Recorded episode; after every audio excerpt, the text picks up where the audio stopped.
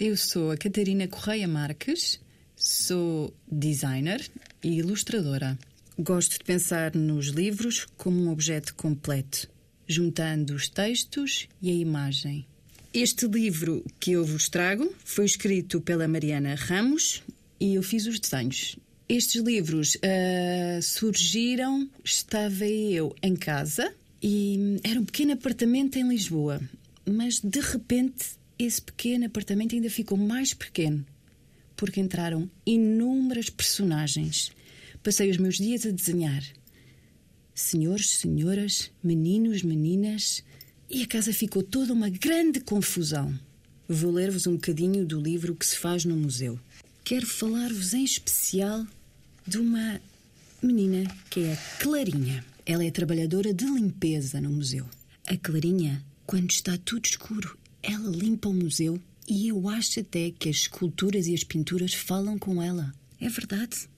Então vou ler-vos o que é que a Clarinha nos diz. Eu passo o dia a limpar, mas até é divertido, pois eu e a minha equipa temos a sorte de conhecer todos os cantos do museu. Mas atenção, não podemos limpar tudo. Tudo. As obras de arte ou as peças antigas têm de ser limpas por pessoas especializadas e com materiais específicos.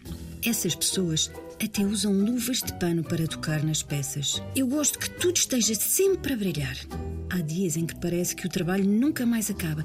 É o serviço educativo com as atividades para as crianças que deixam o chão todo sujo. É a exposição nova na aula de arte do museu, onde andam a cortar madeira, o que levanta pó por todo o lado. Nestes casos, valha-me o meu super aspirador, que aspira tudo com uma potência brutal.